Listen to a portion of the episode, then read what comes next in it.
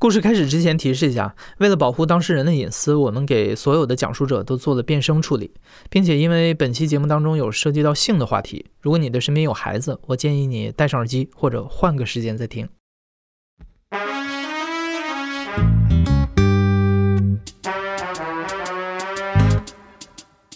你好，欢迎收听故事 FM，我是艾哲，一个收集故事的人，在这里我们用你的声音讲述你的故事，每周一、三、五咱们不见不散。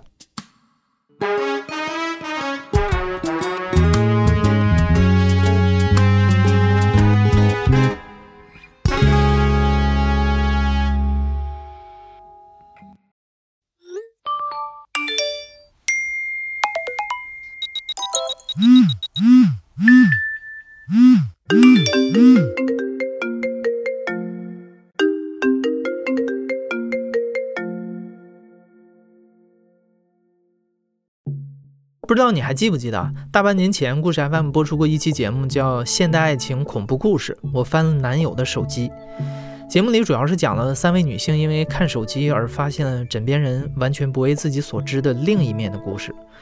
那一期节目播出之后啊，很多听众都在后台反馈说：“哎，你们这个故事里为什么受害者都是女性啊？这个性别比例是不是说明了什么社会现象？”其实这个您可能想多了，主要是故事 FM 后台历来都是女性听众的投稿居多，女性听众的确表现出更多的分享和倾诉欲。那么那期节目播出之后，我们就很快收到了不少男性听众的投稿，他们说也有着类似的经历。所以今天我们就会播出性别反转版的三个和手机有关的故事。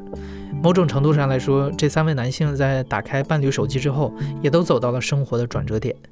那让我们先来听一听今天的第一位讲述者青菜的故事。青菜和他的女朋友之间有着不小的文化和年龄差异，不过因为缘分，他们相遇相爱了。但就在他们感情不断升温的时候，青菜看了女朋友的手机。我是青菜，我今年二十九岁，来自北京。她是一个南方的姑娘，刚十八，然后很小就来到了。北京这个地方来工作呀什么的，当时也没有钱，然后他找到了他们在南方老家一个隔壁村子的一个姐姐，那个姐姐也在北京，应该是有有工作，开了一家做美容啊、按摩的这种店，跟他那儿上班。上一段时间他觉得那不是他想要的，后来我们才成为了同事。有一天我们就是坐公交，就是我和我同事还有他。但是公交车上只有一个位置，我我说你去坐吧，我就在那站着就行了。突然间我收到他给我发了一个微信，我就觉得他可能对我是比较有意思，他给我发了一个说觉得你人挺好。其实他那个发完这个话的时候，就是已经我觉得当时已经在我们两个心里已经种下了一个苗。然后直到有一天周末我要回我自己家嘛，他说那你回家了，我周末也没有什么事儿干。当时就一句开玩笑的话，就说：“哎，那你跟我回家吧。”然后就这样，就直接回家了，就是没有明确的表白，但是这件事情已经，我觉得已经可以作为一个，就是确定关系的一个事儿。再过了很长一段时间，四到五个月左右，这件事情是这样，因为我们公司呢组织团建，我们一起去吃饭，大家都。喝了一些酒嘛，然后我回来就已经十一点多，快十二点了。平时哈，他都会在家，而且更何况这么晚了。回去之后，我敲门，发现家里没有人，我也进不去门，因为我没有带钥匙，微信也不回，电话也是关机，我就觉得很奇怪，因为他是二十四小时开机的那种，他真的是一个二十四小时手机不离身，而且也不会让自己手机没有电的一个人，这个是前提。然后我就很着急嘛，我就去找，我每一个路口都往前走个三五百米，然后再去另一个路口再找，都没有找到。然后我就觉得特别慌，我我觉得人去哪儿了呀？然后马上我电话响了，他给我打来电话，我说你在哪儿？这么半天找了你好几圈了，你去哪儿了？他说他不舒服，去医院了，回来再说吧。回去之后呢，他还给我从他那个包里拿出了那个病历本儿，医生的那个字哈，你能想象？字很乱，我根本看不懂。我就对这个事情表示很怀疑。当时就，因为我也喝了点酒，我也很理直气壮的就拿他手机，因为他手机已经插充电器了，我可以开机。然后我就直接点开微信，我发现他这个微信呢是登出状态。当时我就怀疑，我说：“那你为什么要登出呢？”我说：“你现在把密码输进去，登上去，我要看。”他拿着手机在那儿登，然后登了几遍没有登进去，我不知道他是真的忘了还是什么。他就跟我说：“我密码忘了。”然后我说：“你当场给我申诉，申诉把你密码找回来。”当时我的那个态度就特别的严厉。他没有解释，因为这就是事实。我甚至都没有觉得他有慌张呀，或者是什么样的表情都没有。后来他说找回了，我看到他那个手机登上去了，我那一瞬间我就把手机抢过来了。抢过来之后，我发现有一个人给他发了两条微信，第一条就是“老婆”，第二条“睡了吗？”我当时真的气的，就是我浑身都，我感觉我浑身都是麻的，尤其是两只手啊，真的在在发抖一样。我当时真的是想摔手机，但是我忍住了。其实我现在回想起来，我的那些举动真的都不符合我的性格。我没有摔，我没有打，我没有骂，就反而我是非常平静的去跟他说：“我说这个人是谁？”他说这是他的那个姐姐给他。介绍的，因为我当时就是我们团建吃饭的时候，我是开车去的，但是我喝了酒，所以我回来是打车回来的。我说好，我说现在我去把车开回来，我收拾我所有的东西，今天我就马上就要回家，以后咱们俩老死不相往来，就特别激动嘛。然后他就开始哭，他就开始那个坐在地上，两只手就特别紧的抱着我，不让我动。我说。你有一个小时的时间，一个小时之后我开车回来，你给我说清楚了，我就出来了。就是我当时真的是出奇的平静，然后我就开车回来了。我回到家开门的时候，我发现，我发现他是坐在那个沙发上，在玩消消乐。我就更气愤了，我就收拾我所有的东西，真的是任何一点东西我都收拾的特别干净。当时有一种感觉，就是我不属于这儿。那我把所有属于我的东西都要跟我走，他就是还是就是拦着我嘛，然后又哭。他说我可以和这个人断绝一切关系啊什么的。其实这些话这些东西说出来都显得那么的很苍白，很没有力量。然后我就走了。我从五环上这个高速，当时是凌晨的两点，我真的特别特别困。就没办法控制的那种，就一直在一边开车一边磕头，在在高速上也特别气愤，就车速一直在一百二，特别的难过。有一次真的是，我感觉我好像是睡着了那么几秒钟，两三秒钟，然后我一下醒来之后，发现我的车马上就蹭到了最内侧的隔离带，当时已经是下意识的就自己就搬了回去，根本就不是我控制，我感觉幸好就没有出事儿。但是我可能还要一段时间才能到家，我就把音乐声开最大最大，不停的在那儿大声的啊啊啊，就嚷的特别的那个撕心裂肺，喊到那个嗓子都特别失声了。因为我觉得我不能死，我要保持冷静，一直到我真的下了高速，到了家，车就直接停在那儿，然后我都不记得有没有锁，直接躺在床上就睡。后来就是我回到家之后，那可能就更狗血了吧。第二天早上白天，他就是来到我家跟我道歉，我还在他面前给他那个姐姐打电话质问过这个事情。当时他那个姐姐也是跟我道歉啊，然后说啊，他可能年纪还小啊，可能会做错一些事情啊，然后可能需要你那个什么，就我就觉得可能那是在洗脑吧，就是两个人都跟我道歉嘛。可能真的没有说从我嘴里说出啊，我原谅你了，我们继续怎么怎么样，没有这句话，就只是说我对这段感情还是有一些不舍得呀，或者是什么。当时还真的傻傻的抱着一个他会去改变，他会好好的谈恋爱啊这种，当时还抱着这种憧憬。后来其实一还有一次，就是他其实没有跟这个男的断了关系。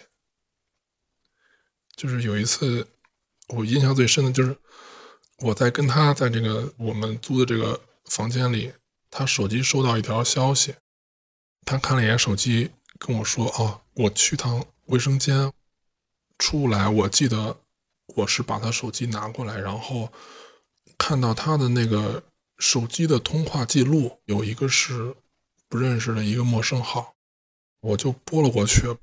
他一直在旁边想想抢我手机，但是抢不到嘛。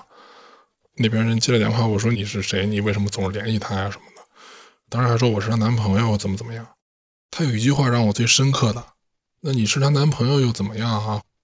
我都了她三次了。那个语气当中就带着嘲笑。你想怎么样？你又能怎么样？你都不知道，你傻逼，你他妈什么都不知道。然后因为我们住的是二楼嘛，外面是一个开放的一个阳台。我当时都已经站在那个阳台边上，我都我都想跳了。他也站在旁边，他的举动好像在告诉我说：“你别跳，你不要用这种很幼稚的方法去解决事情。”后来没有跳，但是就是我跟他之间也就是彻底的结束了。因为这件事情之后，我真的进入了一个很长时间的一个抑郁的状态。呃，我去医院，其实之前也就是做了上千道测试题，真的有一千道，再加上很多那个东西吸在你脑袋上啊，测你的什么脑电波呀什么的这些东西，就最后出来的报告真的是重度抑郁。你感觉这件事情起初是一把刀捅进了你的身体，后续那段时间无非是刀没有拔出来，但是你这个人随着你每天的生活，你每动一下。这个刀，它都在你身体里，在让你疼，它都会给你放血。当然，肯定也对我未来的这个恋爱观造成了影响。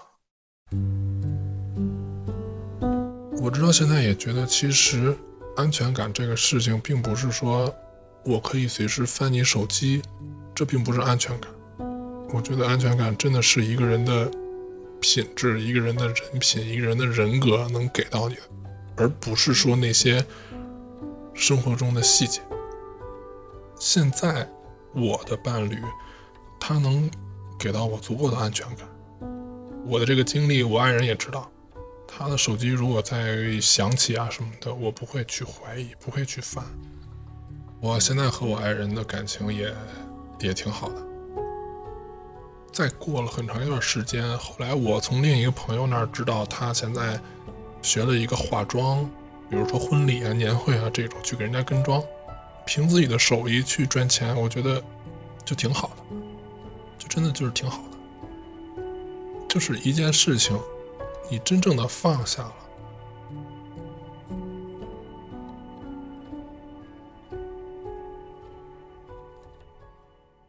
接下来的讲述者叫派克，他和他的老婆从高中时代就在一起了。后来两个年轻人还考去了同一个城市上大学。从上学毕业到工作，这一路走来，各种诱惑都没让两个人分开。尽管时间久了，感情可能会变淡，但派克一直非常信任老婆。直到某一天，他打开了老婆的手机。我叫派克，我呢今年二十九岁了，我是一位浙江人。我跟我的老婆是相恋已经十年了。我今天呢要跟大家分享的一段，就是我被出轨后的幸福生活。我们是高考前一段时间，我们就是等于早恋谈恋爱的嘛。因为我比他大一届的话，我要高考以后肯定是到另外一个城市去了。然后我们将有一年的时间是异地的。后来他高考了，他就考到了我上大学的那个城市。虽然说是两所不一样的大学，但我们还是每个周末都是在一起的。因为我是专科，我读了三年，我觉得大学时间是最美好的。虽然那个城市不是很大，但是我的学校大大的学校，坐公交车的话得一个小时，但我可以一天可以坐好几趟。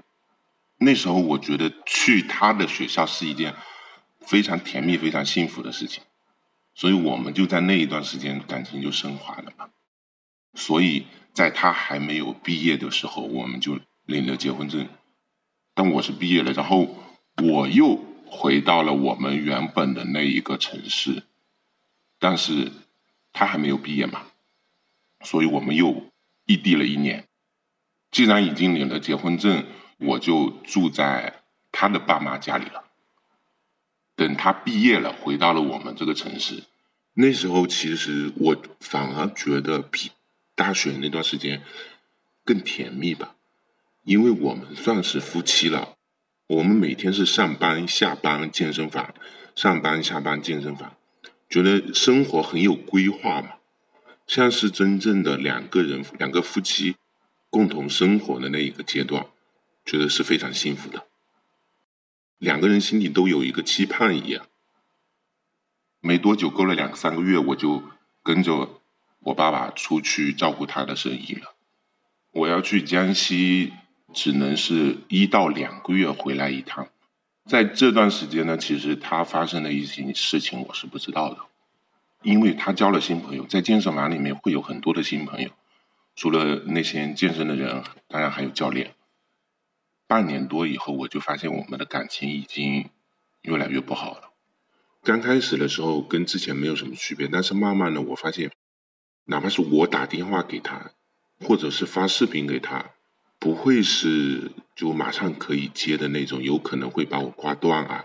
慢慢的、慢慢的就越来越少，就发展到每一次接电话或者视频都是会有互相吵架、互相埋怨。因为算起来时间，我们结婚领证已经有两年多，将近三年的时间。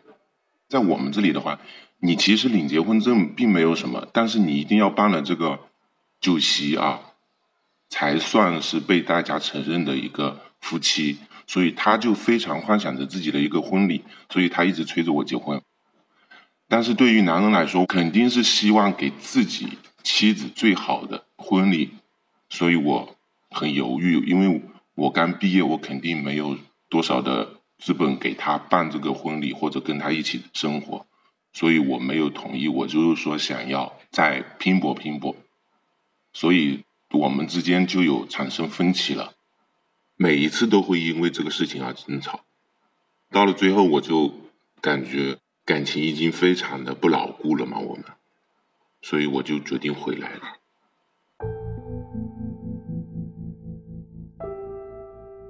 我那时候就认为他可能是因为我不跟他举行婚礼的原因造成的，但其实这只是一个。像是导火索一样的吧。等我回来以后，我发现他的手机每一刻他是不离手的，经常的有发不完、聊不完的天。我要如果凑过去想看的话，他是就是会躲着我的嘛。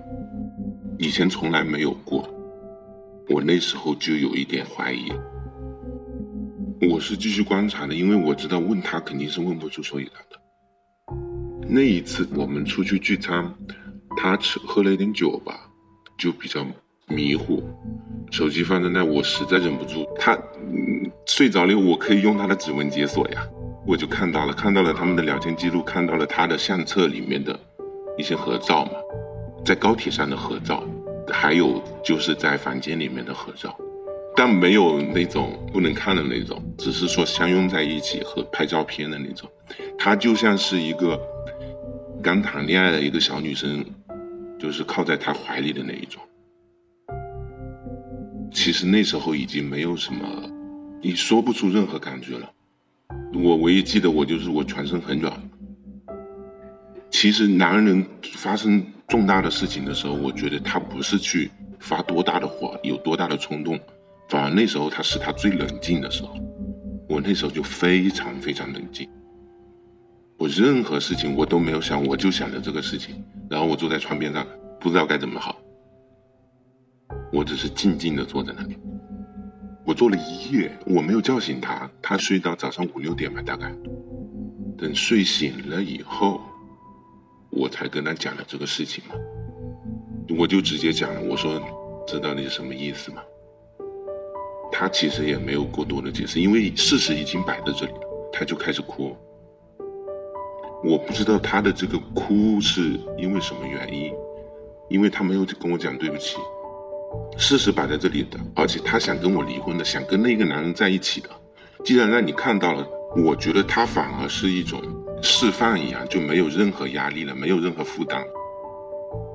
我那时候其实心里就在想，我到底要不要跟他分开？内心就在挣扎。其实我是比较懦弱的一种，所以我不愿意去接受重新一段感情，因为那时候算起来已经有六七年了，从高中时代再到大学，再踏入社会，高中毕业都没有分开，大学毕业又没有分开，所以这么多的困难我们都过来了，我我还是很非常舍不得，我肯定也有挣扎过，我说我离婚。我跟他离婚，我会怎么样？可能我会，因为在他家里面住了很久，哪怕是随便一个角落都能找到我的一双袜子，到了那种程度，知道吗？就像自己家一样，你无论走到哪里，那个东西都跟你有关。后来就是有很长一段时间，就是陷入这个被绿的事情里面嘛，我们两个也没有过多的交流。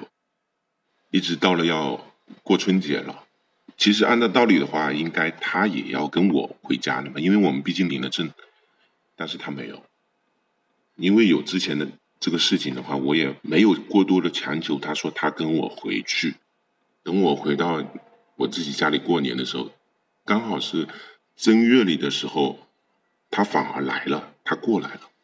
其实那时候他来，其实就是想跟我举办婚礼了。如果举办婚礼了，可能就没有这么多的事情在了。他可能是这个意思。那一个男人他也是有家庭的，但是我知道我老婆的性格。我说除了我之外，可能已经没有另外一个男人能受得了你了。我其实并不是说我对他有多好，我只是说，可能他的脾气有点大。他确实，我看了聊天记录的时候，确实发现，刚开始还是挺甜蜜的。但是到后面一段时间，他们就也是争吵，可能他跟那个人之间也出现了一点问题吧。他觉得可能还是我是最关心他的那一个。他父母因为不知道我们之间发生了什么问题，同时也电话打来问我要不要结婚，因为我要当时就做出回答，结跟不结，就一句话，所以我那。就是通话的时候，我纠结了很久，一直没有说话。最后我还是说，下定决心就是要跟他结。我其实挺相信他的，后来就，我觉得他既然选择跟我在一起，另外的事情我就没有去想。事后他也其实也一样，他就跟我说过，我们以后都不要再谈这件事情了。其实他这样一句话，我就知道他很后悔了。一七年底结的婚，然后到现在去年去年年底生了自己的第一个宝宝，所以我其实也是因为一个手机的事情，我觉得没有什么对或错，因为每个人他都有一点自己的秘密。我现在经过这个事情以后，我反而觉得有些事情没必要探，一定要去探个究竟。说到最难听的，可能他真的出轨了。但是他愿意还是会跟你，就是生活在一起的。他可能追求的只是一点刺激呢。你不知道了，其实你心里并没有什么东西，没必要老是纠结这样的一件事情。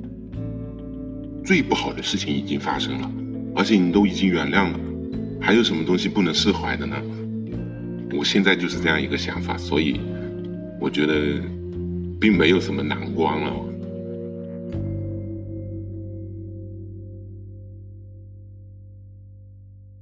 最后这位讲述者叫小明，他的原生家庭呢不太幸福，一直以来小明都很渴望拥有自己的家庭，所以他也格外珍惜自己的未婚妻。但和派克不同，原谅和包容并没有让小明和未婚妻的感情升华，而未婚妻的手机就像是潘多拉的魔盒，在小明打开的那一刻，他就跌进了一个无底的深渊。我叫小明，我现在从事餐饮行业，今年二十五岁。最早的时候，我当时是还是一个跑业务的一个小伙子，一六年吧，刚好是跑到他们那个店里帮他们做一些事情。嗯，我的车挡住他的车位了，搞着搞着他他进来，进来第一句话就是：“我靠，哪个傻逼把我车位挡住了？”他当时呢是穿了运动鞋，然后那个袜子拉到小腿那，马尾扎的高高的，然后特别瘦，特别高。我当下我的心里就是觉得，我靠，这么多年还敢有人骂我的感觉，这个特别搞笑。我说哦，那就是我这个傻逼，然后就对眼了，加了我的微信。过了大概一个月吧，就搬到一起住了。他比我大五岁，二十九和二十四。他是还挺红的一个模特，啊我呢，我就是在大家眼里看着是一个小屌丝。然后是这样的情况在一块儿，在一块儿呢，我可能就是那种比较会照顾人。他之前的圈子也没有怎么接触过这样的男孩吧，然后我也没接触过这样的女孩，然后两个人就觉得特别新鲜，一直都特别新鲜。从开始到结束，我们俩每天都黏在一起，每天。因为我个人呢，从小就是我对家庭没有什么归属感，我希望有一个自己的家庭，就是可能归属感会更强一点。再加上他也年纪比较大，说要结婚，我也比较想跟他在一起。在这之前，我已经去过他家好几次，当时也是年底了嘛，他们那个村子里就是嗯比较小，然后他爸也是有头有头有脸的人物。说，那我会做好一个事儿，然后让你们觉得哎也有面，也养得起你女孩。后面就开始做事情，中间就可能资金的问题，后面他们家也投资了。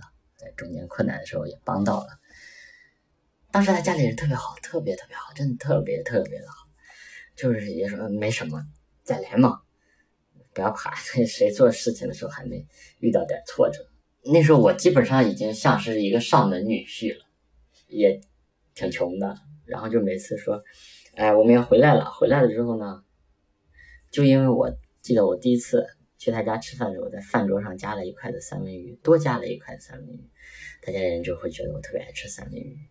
每次一听我说要回来，然后首先他爸爸自己就去超市买一堆三文鱼，他妈就会做啊红烧肉啊、红烧鸭呀做一堆，每次回去都是都是大肉，特别特别感动。我那时候那时候都二十多年之后才觉得哦，什么是就是一个正常的家庭，就是。爸爸疼，妈妈爱，进家有口热乎饭，大概是这样。那时候就觉得，嗯，我一定要好好的赚钱，把大家都照顾好。然后，基本上平常的很多事情我去处理。他也慢慢的就是在家里不出来了，也没有什么工作了。他人比较值钱，出去拍摄拍一天可能两万块钱左右吧。呃，经常会跑山。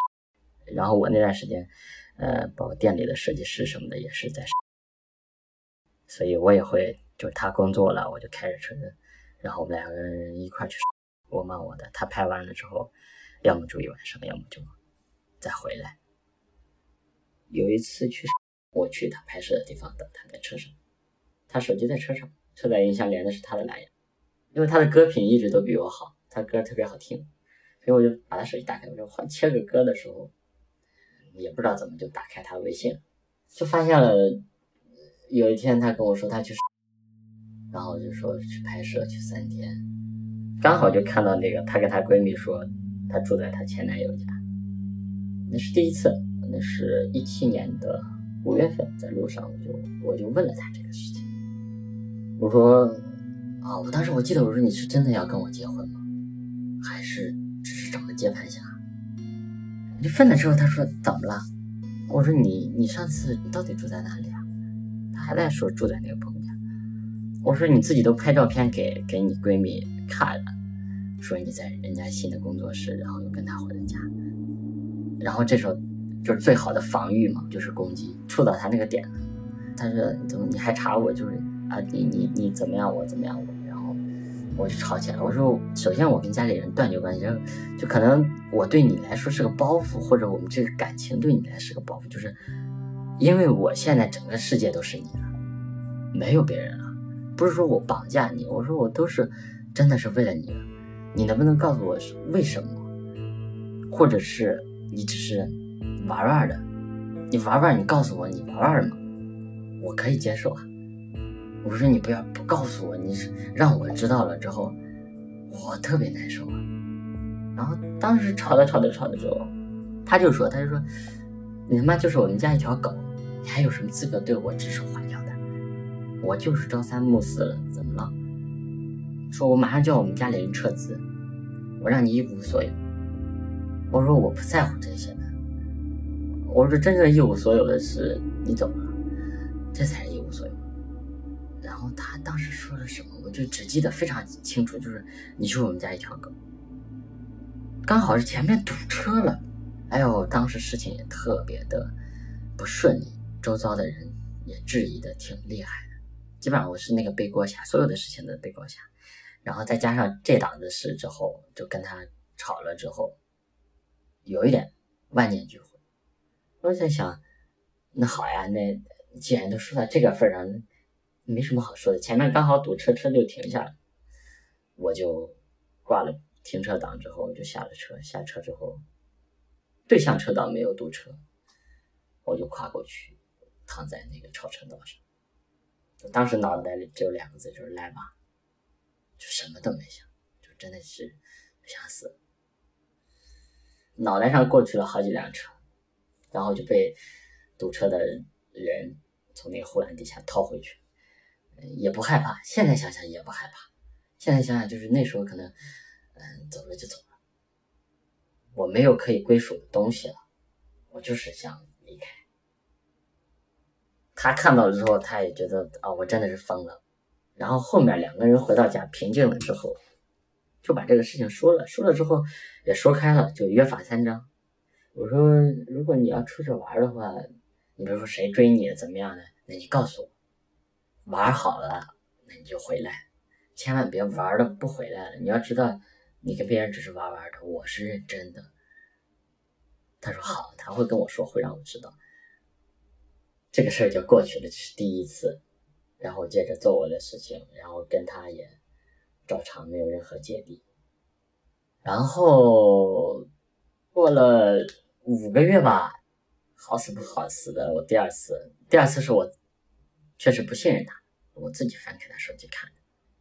就那一段时间持续了有一个月，啊，我们没有任何的亲密动作，然后他就会经常抱着手机在玩，然后。我们从一开始到到后面不太好的时候，那个阶段就是我们一直有个习惯，就是晚上睡觉会互相亲一下，说一句晚安，说一句晚安，每天晚上都会。那段时间没有了，然后，也不叫我碰他，还有时候晚上让我跟他分房睡。持续一段时间，我就越觉得越不对，嗯，就看了又主动看了他手机，然后就发现了第二次。刚好是洗澡时候，他叫外卖，手机扔给我说：“嗯，你看看你要吃什么。”就这样的一个情况看着。第二次是跟一个网友，这俩人就一天天的，就是比如说这男的发一个自拍，前未婚妻会在底下回说那个啊，好想亲你，然后男的说我也想亲你，然后就会交换情趣内衣的照片，乱七八糟的，再多的我实在不太想说。出来之后，我就跟他对峙了。他说他跟那个人没什么，我确实我没有办法相信。还是那句话，就是最好的防御就是攻击。他当时用吵着吵着用剪刀就戳我，把我的耳朵后面戳了一个洞。哎呀，我当时也特别气愤。我面前有面镜子，我就一拳打过去，打的满手都是血。然后这个事情就这么结束，又结束，又过去。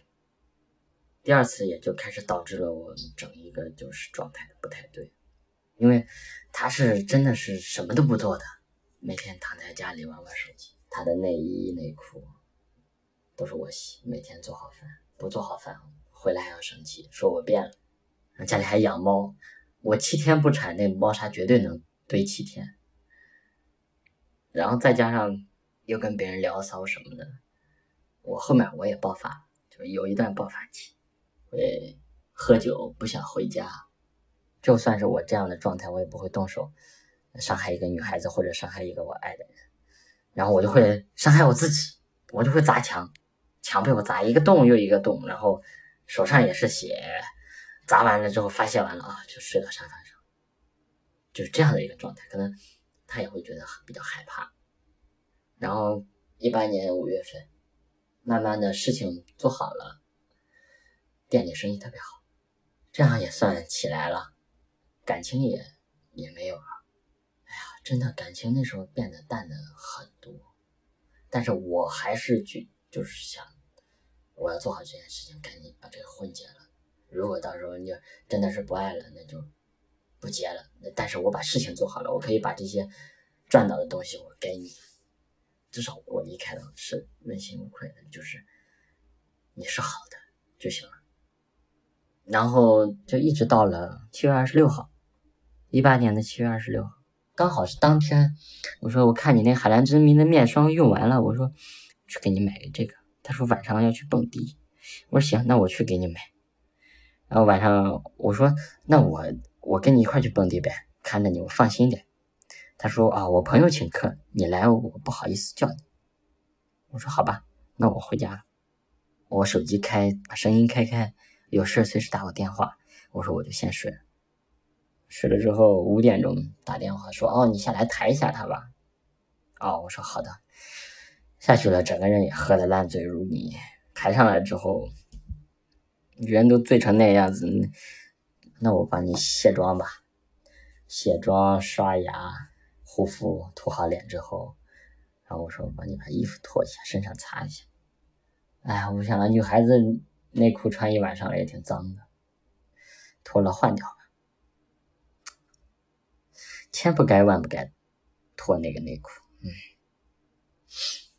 然后脱掉，脱掉之后，黑色的内裤上面乱七八糟，你能懂我说的乱七八糟的是什么？我当时是颤抖着给他擦完身体之后，然后又给他穿那条新的之后，我想。没事，我我没看见，我什么都不知道。好死不死的，他那个手机给他充上电之后，就一直在有微信。我说都五点半了，还有什么要聊的？我就打开了手机，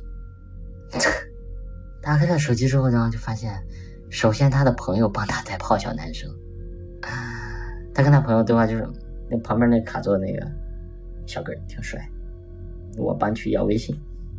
要了微信，可能然后就跟这个男的聊起来了。你知道我现在跟你在说这些话的时候，我头皮是发麻的。嗯，然后可能就聊着聊着，女孩子就前未婚妻，先去厕所了。先去厕所的微信上给男的发了一句：“你想亲我吗？”啊，男的说想，女的就说一句：“来厕所。”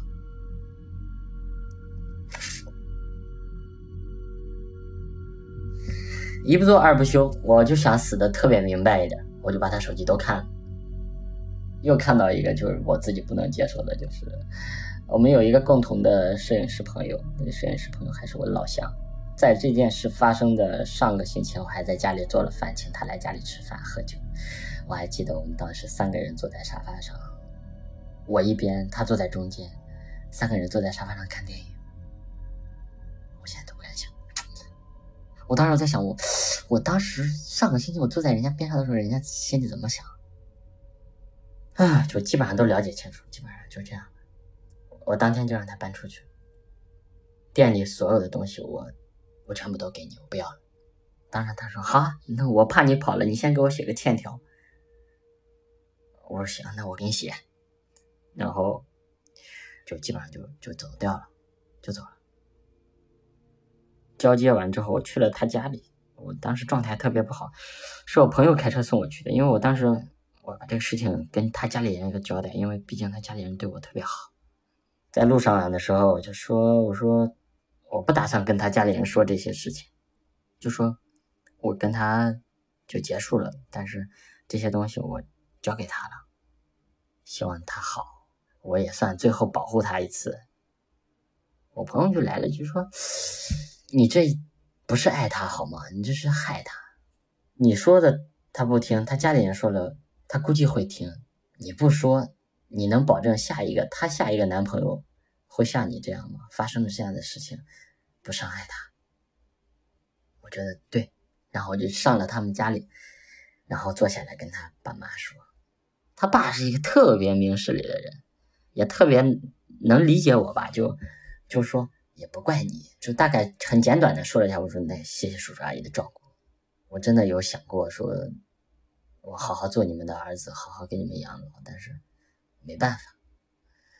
我说我就走了，走了之后他也搬走了，搬走了之后那是七月二十八号发生的这个事情，一直到到八月六号左右，我身边才算清静了，家里也搬空了，就剩我一个人。然后就开始把自己关在家里。我从十五岁出来，一直到我那个年岁就没有再哭过了。我基本上我每天都嚎啕大哭，真的是嚎啕大哭。每天都在喝酒，醒来就喝，喝醉了就躺下睡，也不吃饭，喝酒喝到拉肚子，喝了半年的酒。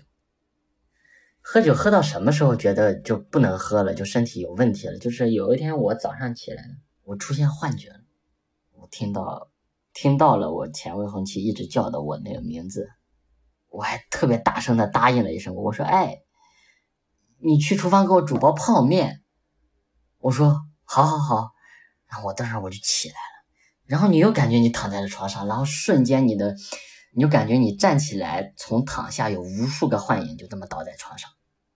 然后又站起来，然后就发现他站在门口，然后你就冲他笑，然后他就会说：“哎，躺着干什么？快给我煮包泡面，我饿死了。”我说好，然后我又起来又躺下就晕过去了，晕过去我不知道晕了多久之后又张开眼睛就发现他坐在我旁边，这个幻觉持续了好几天，就是是非常非常真的幻觉，就是他就是在你的旁边，然后等到这个时候，我觉得可能啊酒不能再喝了。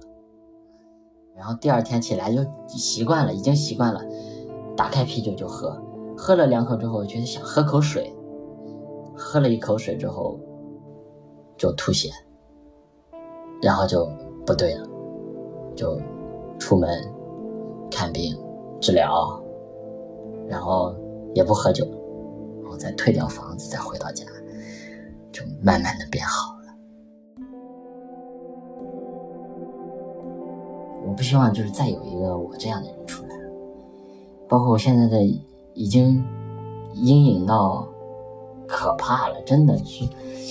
现在的这个女朋友，她说她去去喝个酒什么的，我会想很多，我会像一个跟踪者一样，我会随时 follow 她的行踪，但是不是我想的，就非常的病态。我现在没有办法相信一个女孩子。但是我又特别想相信一个人，我想想把我再一次托付给你